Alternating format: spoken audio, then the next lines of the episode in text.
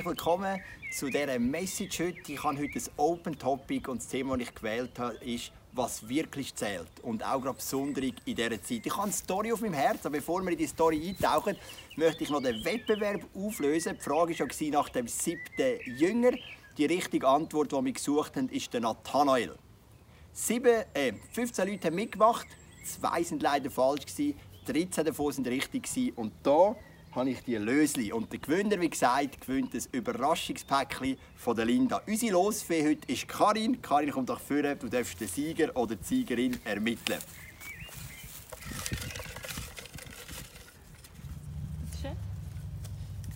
Danke vielmals.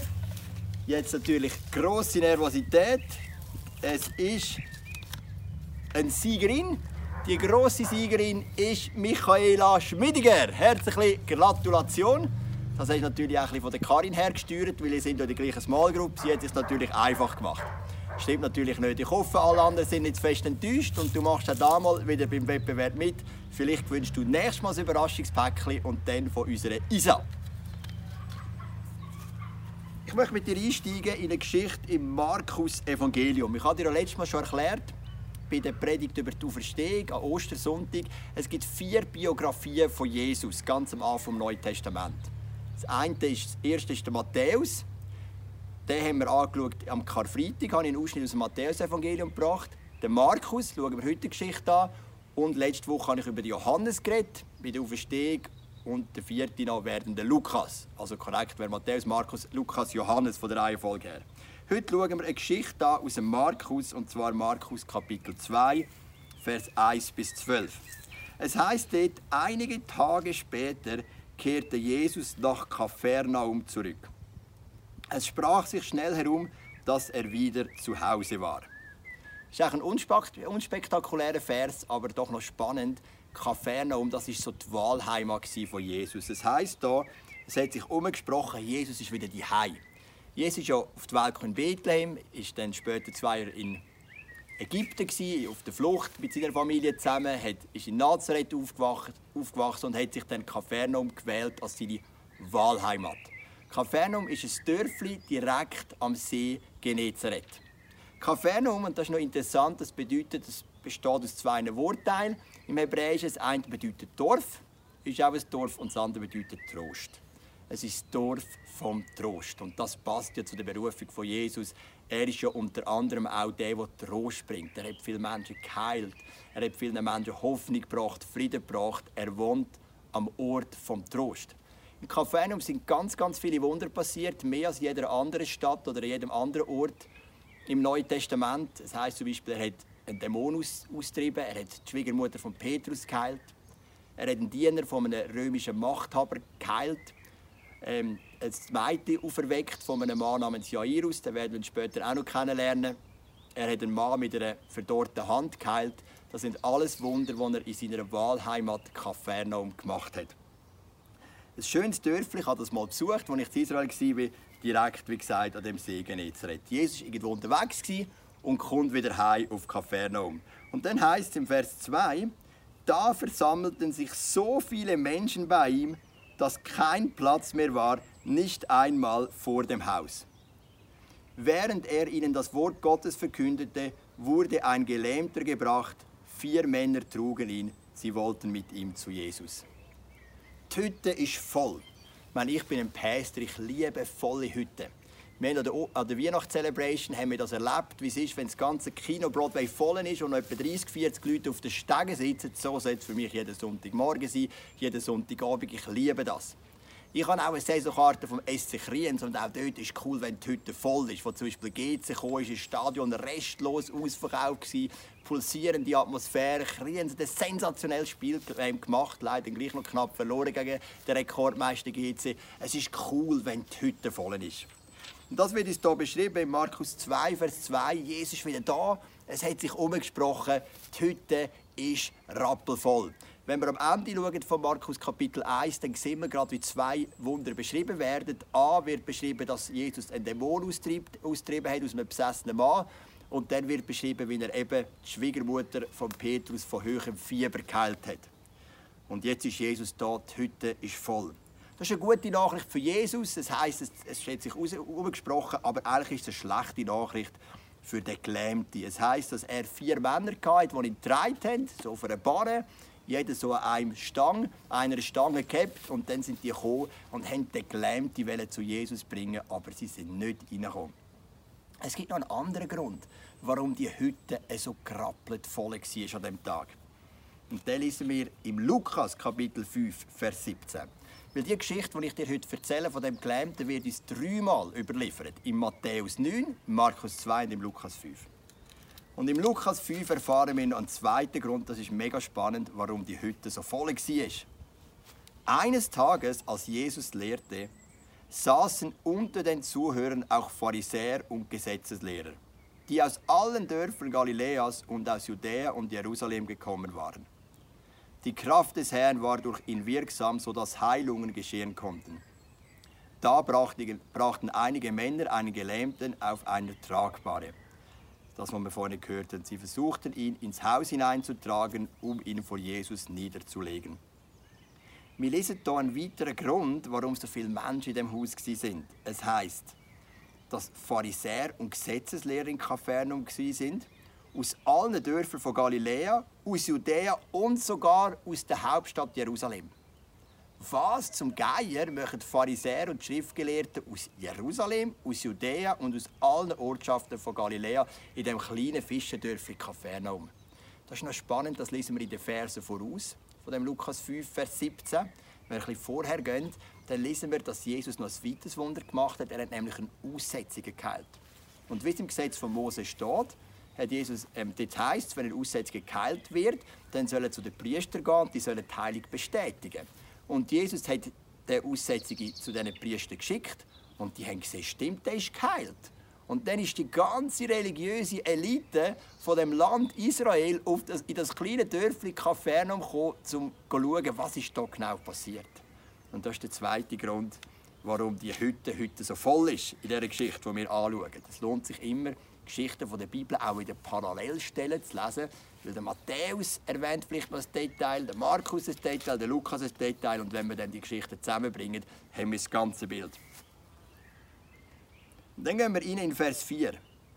Doch es herrschte ein solches Gedränge, dass sie nicht zu ihm durchkamen. Und jetzt kommt eine der schönsten Stellen vom Neuen Testament. Ich liebe die Stelle. Da deckten sie das Dach über der Stelle ab, wo Jesus sich befand, und machten eine Öffnung, durch die sie den Gelähmten auf seiner Matte hinunterließen. Da ist ein Mann, ein Gelähmter. Machen wir uns mal ein paar Gedanken zu dem Mann. Er hat Freunde. Schon das in sich ist wunderschön. Ein Gelähmter ist nicht unbedingt ein attraktiver Freund, sage ich mal äußerlich. Weil mit einem Gelähmten kannst du nicht tanzen mit einem Gelähmten kannst du nicht auf den Dorfplatz, an den Markt. Meine, heute sind sie natürlich im Rollstuhl, die sind sehr funktional heute. Zu dieser Zeit. Ähm, es gibt viele Einschränkungen, wenn du einen Gelähmten hast als Freund. Aber diese vier Männer in ihrem Freundeskreis, die haben den Gelähmten so genau, wie er ist. Sie haben ihn gern gehabt. Von seinem Herz her, von seiner Seele her, es sind echte Freunde gewesen. Und ich meine, der Gelähmte, das kann man ja symbolisch sehen. Das eine ist das physikalische Gelähmtsein, aber das andere ist ja auch wenn du manchmal innerlich gelähmt bist. Meine Frau und ich haben so eine Zeit erlebt, wo unser Sohn, der Janis, gestorben ist vor viereinhalb Jahren. Ich war wie gelähmt. Ich hatte keine Hoffnung in mir mehr, ich hatte keine Freude mehr, keine Perspektive mehr. Ich war gelähmt. Aber auch ich hatte Freunde, die mich getragen. Wir haben so viele Hilfsangebote bekommen von Leuten, die für uns kochen, für uns posten, die uns Briefe geschickt haben, die uns finanziell unterstützt haben. Wir haben so viele Angebote bekommen. Wir haben vielleicht 5%, und das ist glaube ich nicht mal übertrieben, von all diesen Angeboten können nutzen. Wir waren so überwältigend. Gewesen. Wir haben gemerkt, hey, wir haben wirklich Freunde. Freunde im ICF, Freunde in der Nachbarschaft, natürlich unsere zwei geniale Familien, von Rebecca und von mir, mit, all, mit, mit Eltern, Schwiegereltern, Geschwistern, Ehemänner, Ehefrauen und so weiter und so fort. Wir haben gemerkt, hey, wir sind irgendwo wie gelähmt, zumindest symbolisch, aber wir haben Menschen, die uns tragen. Und gerade in dieser Zeit, wo wir drin sind, in dieser sogenannten Corona-Krise, ist es doch so genial, wenn du so Freunde hast. Menschen, die dich tragen. Vielleicht hast du die Freunde auch im ICF, hast du vielleicht in der Small Group, in der Nachbarschaft, in der Familie. Du kannst mega dankbar sein für das. Und das sind echte Freunde. Sie haben gesagt, Jesus ist wieder da. Der Jesus, der gerade einen Dämon austrieben hat, eine Aussetzung geheilt hat, die Schwiegermutter von Petrus geheilt hat, in einem so kleinen Dorf, das spricht sich um. Sie haben gesagt, hey, dich bringen wir zu dem Jesus. Und du gehst gesund heim von dieser Veranstaltung. Und dann kommen die zu Jesus und merken, wir haben ein Problem. Die Hütte ist so voll. Da sind die Leute gefragt, hey, lassen wir uns durch, durch. Aber die Pharisäer und die Schriftgelehrten, ein bisschen hochmütig und arrogant vermutlich, haben gesagt, nein, hat keinen Platz. Und jetzt kommt der Moment, wo die Freunde hätten können aufgeben können. Hätten können zu dem Mann auf der Matte sagen, hey, lieber Freund, es tut uns so leid. Wir haben alles versucht. Wir sind angestanden, wir haben den Leuten gesagt, geht bitte auf die Seite. Aber wir sind einfach nicht in das Haus hineingekommen. Wir haben es probiert, es tut uns leid, wir bringen dich wieder heim und gute Nacht. Aber das sind Freunde. Das fasziniert mich. Die nicht den Weg vom geringsten Widerstand gehen. Die haben gesagt, eine Lösung gibt es noch. Du weißt, zur Zeit von Jesus hat man so Hütten gehabt, die ein Flachdach hatten und einen Stegen, der auf das Flachdach geführt haben, damit man auch den Platz auf dem Flachdach kann brauchen zum Beispiel für Lebensmittel zu trocknen, für Wäsche aufzuhängen und so weiter. Und dann haben sie gesagt, eine Möglichkeit gibt es noch. Sie sind Stegen darauf, auf das Flachdach und haben einfach das Flachdach abdecken. Im Lukas Kapitel 5, in dieser Parallelstelle, heisst es, sind Ziegel, die sie auf die Seite tun. Sie sind einfach Ziegel für Ziegel auf die Seite biegen. Stell dir Jesus vor, ist am Lehren vor dieser Gruppe, vermutlich hauptsächlich bestehend aus Pharisäern und Schriftgelehrten, aus dieser ganz religiösen Elite. Da kommt immer mehr so Baustaub oben runter und Jesus macht knallhart weiter. So das erste Kieselstein, das ihm auf den Kopf geht. Irgendwann so die erste Öffnung und die Leute denken, was machen die da oben? Und dann kommt der Moment, wo sie den Gelähmten so als Seil runterlassen, direkt zu Füßen von Jesus. Das muss mega spektakulär sein. Die Freunde, die haben nicht aufgegeben. Ich bin ein Typ, ich gehe gerne den Weg vom geringsten Widerstand. Ich bin manchmal ein bequemer. Meine Frau ist ganz anders. Als wir in die Wohnung eingezogen sind, nicht in die, sondern die letzte, hat einen ganz breiten Parkplatz gesehen. Viel breiter als alle anderen und direkt am Eingang der Tiefgarage. Meine Frau hat immer gesagt, sie war schwanger mit Diana. Mit drei kleinen Kindern wäre es schon mega cool, wir könnten den breiten Parkplatz haben, von der Skiferien heimkommen. Sonst ist es so eng und es Gedränge. Dann haben wir die Verwaltung angerufen, dann könnten wir nicht den breiten Parkplatz haben. Sie sagen, nein, es tut uns leid, dann können wir nicht gehen, es ist ein Behindertenparkplatz. Ähm, es könnte sein, dass ein Behinderter einzieht in ihr Haus, dann müssen wir reserviert behalten für die. Dann haben wir gedacht, das ist ja keine Frage, wenn ein Behinderter kommt, no way, also dann gehen wir weg und machen Platz. Aber es ist ja kein Behinderter bei uns im Haus, also keiner mit einer körperlichen Einschränkung. Und ich habe dann Rebecca gesagt, komm, lass es sein. Dann lassen wir halt, steht halt der Parkplatz auf Ewigkeit leer und wir drängen uns rein. Aber Rebecca hat gekämpft. Sie hat die Verwaltung nochmal angeschaut und gesagt, ich verstehe sie schon. Und wir sind die Ersten, die Platz machen. Aber es hat ja niemand in unserem Haus und der Parkplatz steht einfach leer. Und nach ein Stürmen und Diskutieren ist dann tatsächlich der Vertrag gekommen mit dem Parkplatz Nummer 113 und wir hatten den breiten Parkplatz gehabt und haben wunderschönen Platz gehabt zum Ein- und Ausräumen und auch der kürzeste Weg, der überhaupt möglich war, von unserer Wohnung bis zu dieser Tiefgarage. Es lohnt sich manchmal, um etwas zu kämpfen. Und das lerne ich von diesen Freunden, die haben gekämpft. Die sind dran geblieben. Die sind auf das Dach rauf und haben die Scheibenziegel einfach abdeckt. Dann haben sie Jesus runtergelassen. Äh, nicht Jesus. Dann haben sie den Gelähmten vor Jesus runtergelassen. Und dann kommt vermutlich die grosse Enttäuschung. Als Jesus ihren Glauben sah, sagte er zu dem Gelähmten, mein Sohn, deine Sünden sind dir vergeben. Warum ist das eine Enttäuschung? Die vier Freunde haben ihren Freund runtergelassen mit dem Ziel, dass er gesund wird. Dann lassen sie ihn runter, machen die ganze Mühe und sagt Jesus, deine Sünden sind dir vergeben. Steht nicht in der Bibel, das ist eine theologische Spekulation. Aber ich kann mir vorstellen, wie die vier Freunde zueinander gesagt haben, hey, Jesus, das ist nicht das Ziel. Sünden vergeben, das können wir auch im Tempel, der ist dann noch gestanden. Der ist erst 70 nach Christus zerstört worden. Ähm, die können wir opfern wegen der Sünden. Unser Ziel ist, dass der gesund heimgeht und du vergisst die Sünden.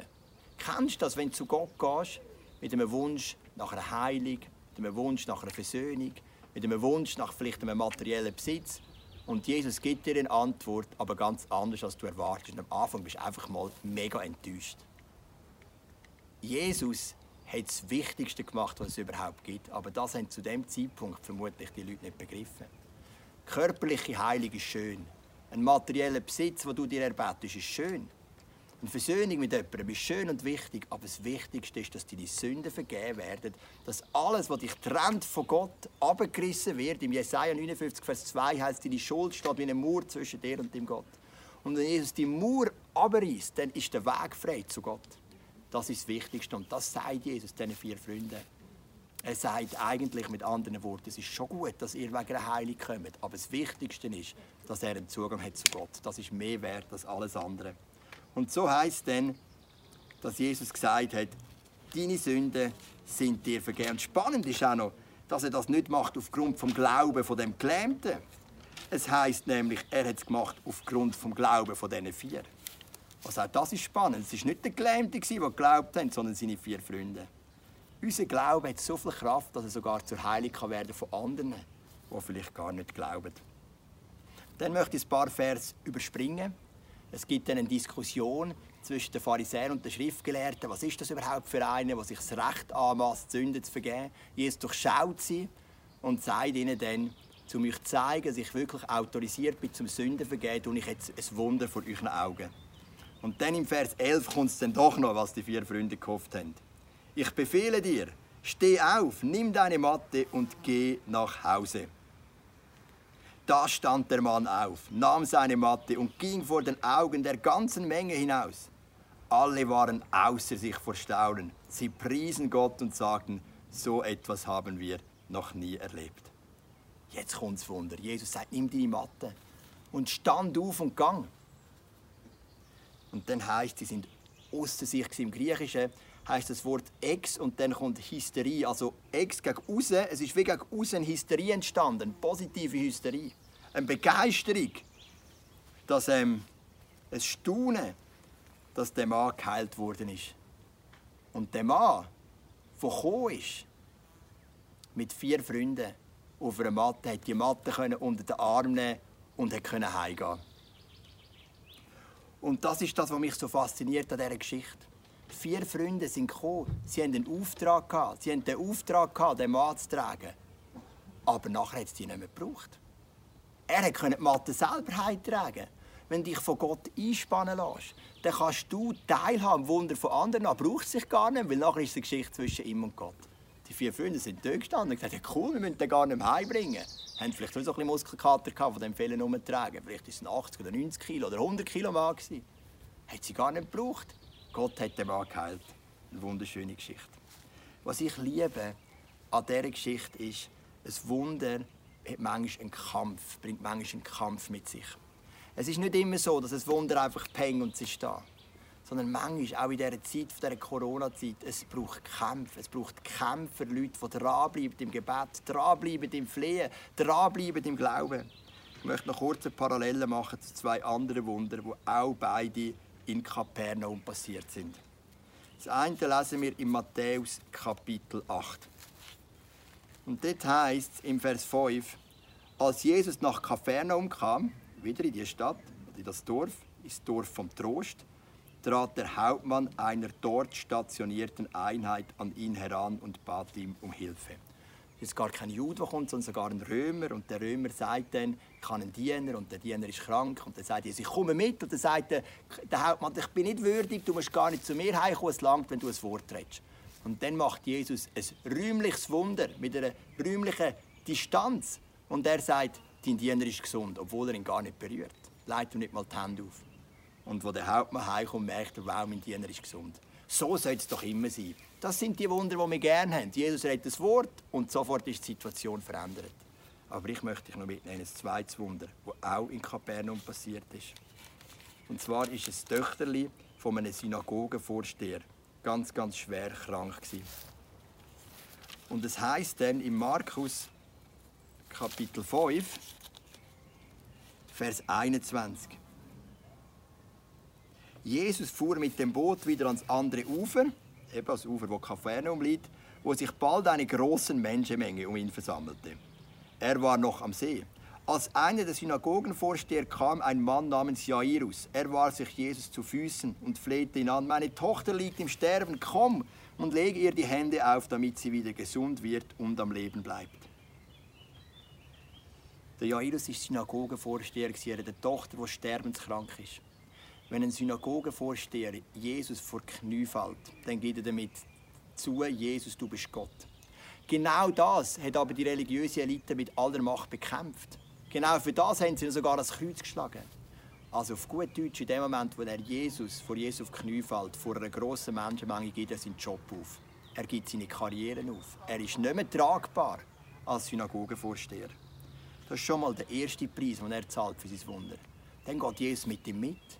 Aber dann heisst es, dass eine Frau ihn angelangt hat, Jesus angelangt hat und die Kraft ist von Jesus aufgegangen und Jesus fragt wer hat mich angelangt? Und dann heisst es, eine Frau hat ihre ganze Lebensgeschichte erzählt. Wie sie von Arzt zu Arzt gegangen ist, sie hat Blutfluss gehabt, der Blutfluss hat nicht aufgehört. Eine riesige Story. Und Jesus ist einfach da und denkt, Jesus, meine Tochter liegt im Sterben und er muss zulassen. Und du weißt ja, alte Frauen können ihre Story sehr ausführlich erzählen. Und das ist schon der zweite Widerstand. Zuerst geht er seine Karriere auf, indem er jetzt vor, vor Knie fällt, oder auf Knie fällt vor Jesus. Dann muss er warten. Dann heisst, dass die Leute gekommen sind und gesagt haben, sie ist schon tot. Dann wird er noch konfrontiert mit Hoffnungslosigkeit. Und wo dann Jesus kommt und sagt, dass er sie auferwecken will, wird er noch ausgelacht. Also wird er noch konfrontiert mit Verspottung. Du merkst, das Wunder vom Jairus ist nicht so einfach gegangen, wie das vom römischen Hauptmann. Ein Wort und gesund. Karriere aufgeben, verspottet, mit dem Unglauben konfrontiert, eine lange Lebensgeschichte müssen hören von einer Frau, obwohl seine Tochter im Sterben liegt. Aber am Schluss wird sein Töchterchen, das dann wirklich stirbt, in Kapernaum, im, im Dorf vom Trost, zum Leben erweckt. Und das ist mein Gedanke. Inmitten von dieser Zeit, wo wir drin sind, bis ein echter Freund für die Leute um dich herum. Erstens. Zweitens, gib nicht schnell auf, wenn du oder dein Freund ein Wunder braucht. Und drittens, glaub, dass Jesus etwas verändern kann. Die Freunde haben ja nicht nur ihren Freund gern gehabt, sie haben auch geglaubt, dass Jesus eingreifen kann. Und wir erleben das immer wieder im ICF, auch gerade in dieser Corona-Zeit, wo wir so einen Gebetschat haben und auch einen Gebetsanliegen-Chat, wo Leute ihre Anliegen können schicken können, wo wir als Leitungsteam, die Angestellten und unser Gebetsteam dafür beten. Und unsere Gebetsleiterin Hanna erzählt dir jetzt, was so Gebet können bewirken können.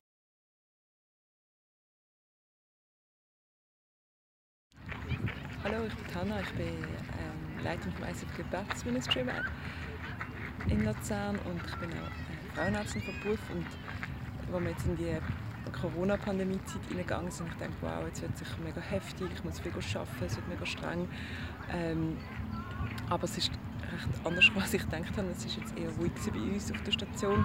Ich habe eher weniger zu tun. Ich habe gemerkt, wie Gott immer wieder gesagt hat, ähm, die Zeit ist eine mega Chance von der Ruhe für dich, Hanna, und für, auch sonst für das Land, für die Welt, dass man alles ein bisschen ruhiger wird und ähm, dass wir das, ähm, ja, Gott wieder suchen und auch nochmal unseren Glauben zu prüfen. Und ich habe es eine mega spannende Zeit gefunden. Wir haben jetzt auch mit dem Gebetsteam uns sehr viel getroffen, ähm, online, haben, über Videokonferenz haben wir zusammen gebetet für, ähm, für die Zeit, für Anliegen für Leute bei uns in der Kirche, für einfach, was am Anstieg war. Und das haben wir mega stark erlebt, das zusammen einstehen und Gott suchen. Und äh, eine kleine Geschichte, die ich mit euch teile, ist, dass äh, ähm, der Vater von, äh, vom WG-Kollegen ist äh, erkrankt, hat eine starke Lungenentzündung gemacht und am Anfang dachte ich, das ist nicht so typisch, dann haben wir es getestet. Ist dann, ist dann doch Corona gewesen und er ins Spital müssen, auf die Isolationsstation. Er war sehr, sehr geschwächt gewesen und mein WG-Kollege hat sich mega gestresst, dass äh, sein Vater war sonst immer so fit und gesund und vital war, auf einmal so schwach. Wir müssen auch leben und alles ungewiss war. Und ja, gerade in dieser Zeit haben wir einfach einstehen im Gebet ähm, für ihn. Und ich bin dann auch mit dem Simon einmal da, wo ich jetzt gerade bin, auf der Aufschütte sind wir gebeten und ich habe dort, ähm, während dem Bett habe ich so auf den See rausgeschaut und dann war da hinten ein, äh, Segelboot im Wind. Und ähm, der Wind war recht heftig und das Boot ist fast ähm, gekippt. Hätte ich dann wieder aufraffen und dann ist der nächste Böe gekommen, ist es schon wieder fast gekippt und dachte, wow, das geht jetzt um. Und dann hat es aber die Kurve nochmal gekriegt und hat dann schön im Wind weiterfahren Und in, in dem Moment im Gebet hat mir gesagt, hey, das gilt jetzt auch für den Papi von deinem Wegekollegen. Ähm, es nimmt, es, äh, er, kippt fast und es wird wieder gehen und es wird eine zweite Welle kommen, aber nachher wird es äh, wieder ähm, den Kurs wieder können halten und ähm, er wird gesund werden. Und das hat mich mega ermutigt im Gebet zum dranbleiben und mich auch so, so berührt, wie Gott auch einfach genau ihn kennt und ähm, es ist dann auch so gekommen, er hat dann äh, relativ bald das Spital verlassen, hat äh, den Infekt gut überstanden. Und daheim hat er dann aber doch nochmal einen Fieberschub gehabt, hat nochmal Antibiotika gebraucht wegen einem bakteriellen Infekt und ähm, nochmal mega geschwächt gewesen. Aber jetzt, seit einer Woche, geht es wirklich deutlich besser und äh, ist wieder bei Kräften und freut sich, dass er nächste Woche wieder arbeiten darf. Und ja, ich finde es mega spannend, zusammen so in Gebet und Fürbitte ähm, einzustehen und wie die Freunde in der äh, Geschichte ähm, mit dem Gelernten, der uns Jesus gebracht haben, finde ich es so schön, wie ja, unsere Aufgabe ist einfach einzustehen und Jesus macht den Rest und äh, er kennt jeden von uns mega genau und er zeigt uns auch, wie wir können füreinander da sein können. Ja. Danke, liebe Hanna, danke für deinen treuen Einsatz, für dich und dein ganze Gebetsteam. Ich bin so begeistert, mit euch zusammen Kirche zu bauen. Hey, komm, wir beten noch. Wir beten, dass wir Freunde sein so wie die Freunde waren für den Mann auf der Barre. Dass wir nicht schnell aufgeben, wenn das Wunder nicht kommt, sondern dass wir mit vollem Einsatz tragen, auch wenn es symbolisch bedeutet, ein Dach abzudecken, Ziegel zu entfernen und dass wir wirklich sehen, wie Jesus unsere Schuld vergibt. Das ist das Wichtigste. Aber vielleicht auch sonst ab und zu oder immer mehr eingreift in unserem Leben mit seiner lebensverändernden Auferstehungskraft. Vater im Himmel, ich danke dir für die Geschichte, die uns hier aufgezeigt wird, Markus Kapitel 2, 1 bis 12. Und bitte dich als erstes, dass ich auch ein Mann sein darf wie die vier Freunde, der die Not sieht von den Menschen, wo die Matten ergreift und die Menschen zu Jesus bringt. Ich bitte dich, dass ich ein Mensch sein darf, der kämpft, der nicht sagt, ja, es ist jetzt voll, wir kommen nicht ins Haus, sondern der eine Lösung sucht. Bis wir eine Lösung finden und wenn es bedeutet, symbolisch auf das Dach aufzugehen und die Ziegel auf die Seite zu nehmen. Und ich bitte dich, dass ich immer glaube, dass die Dimension Jesus in die Wunde hineinkommt. Dass du kannst eingreifen kannst. Ein Wort, ein Gebet längert. Du vergisst mir meine Schuld, das ist das Wichtigste. Aber du willst auch immer wieder eingreifen in mein Leben. Und du siehst all die Leute, die jetzt den Podcast hören und schauen. Bitte dich von ganzem Herzen, dass sie ihre Punkte zu dir bringen und dass du immer wieder eingreifst. Aber dass du uns auch lernst, so Kämpfer zu sein, nach dem Vorbild von diesen vier. Zu kämpfen, nicht aufzugeben und dran zu bleiben, bis Wunder da ist. Ich bitte dich für ganz viele Wunder, auch in dieser Corona-Zeit. Ich habe den Titel gesetzt, was wirklich zählt. Und was wirklich zählt, ist Freundschaft. Was wirklich zählt, sind Menschen, die ringen und kämpfen, dass du kannst eingreifen in ihr Leben. Danke, dass du mit uns in den Tagen und in die ganze Woche kommst. Amen. Ich möchte noch zu der Wettbewerbsfrage kommen. Wie gesagt, damals gibt es ein Päckchen von der ISA und ich habe ja eine theologisch recht schwierige Frage gestellt, weil mich hat das immer ein bisschen genervt, wenn ich so Wettbewerb geschaut habe, irgendwie auf RTL Plus oder so. Und dann ist die Frage gekommen, von welchem Land ist Paris die Hauptstadt? Antwort A Frankreich, Antwort B Burkina Faso. Ähm, so war meistens das Level. Ich gedacht, wenn ich mal einen Wettbewerb mache, gibt es schwierige Fragen. Und die, die einen vollen Einsatz haben, die sollen gewinnen. Übrigens, letztes Mal haben sich vier Primarschulkinder daran beteiligt und sie haben die Antwort auch herausgefunden. Also nimm das Vorbild da rein. Ich habe gesagt, Kapernaum liegt am See Genezareth. Jetzt, der See der wird im Neuen Testament, in diesen vier Evangelien, mit zwei verschiedenen Namen ähm, bezeichnet. Das eine ist eben der Name See Genezareth, aber genau der gleiche See wird noch mit einem anderen Namen bezeichnet. Meine Frage ist, was ist der andere Name? Für genau den gleichen See, für den See Genezareth.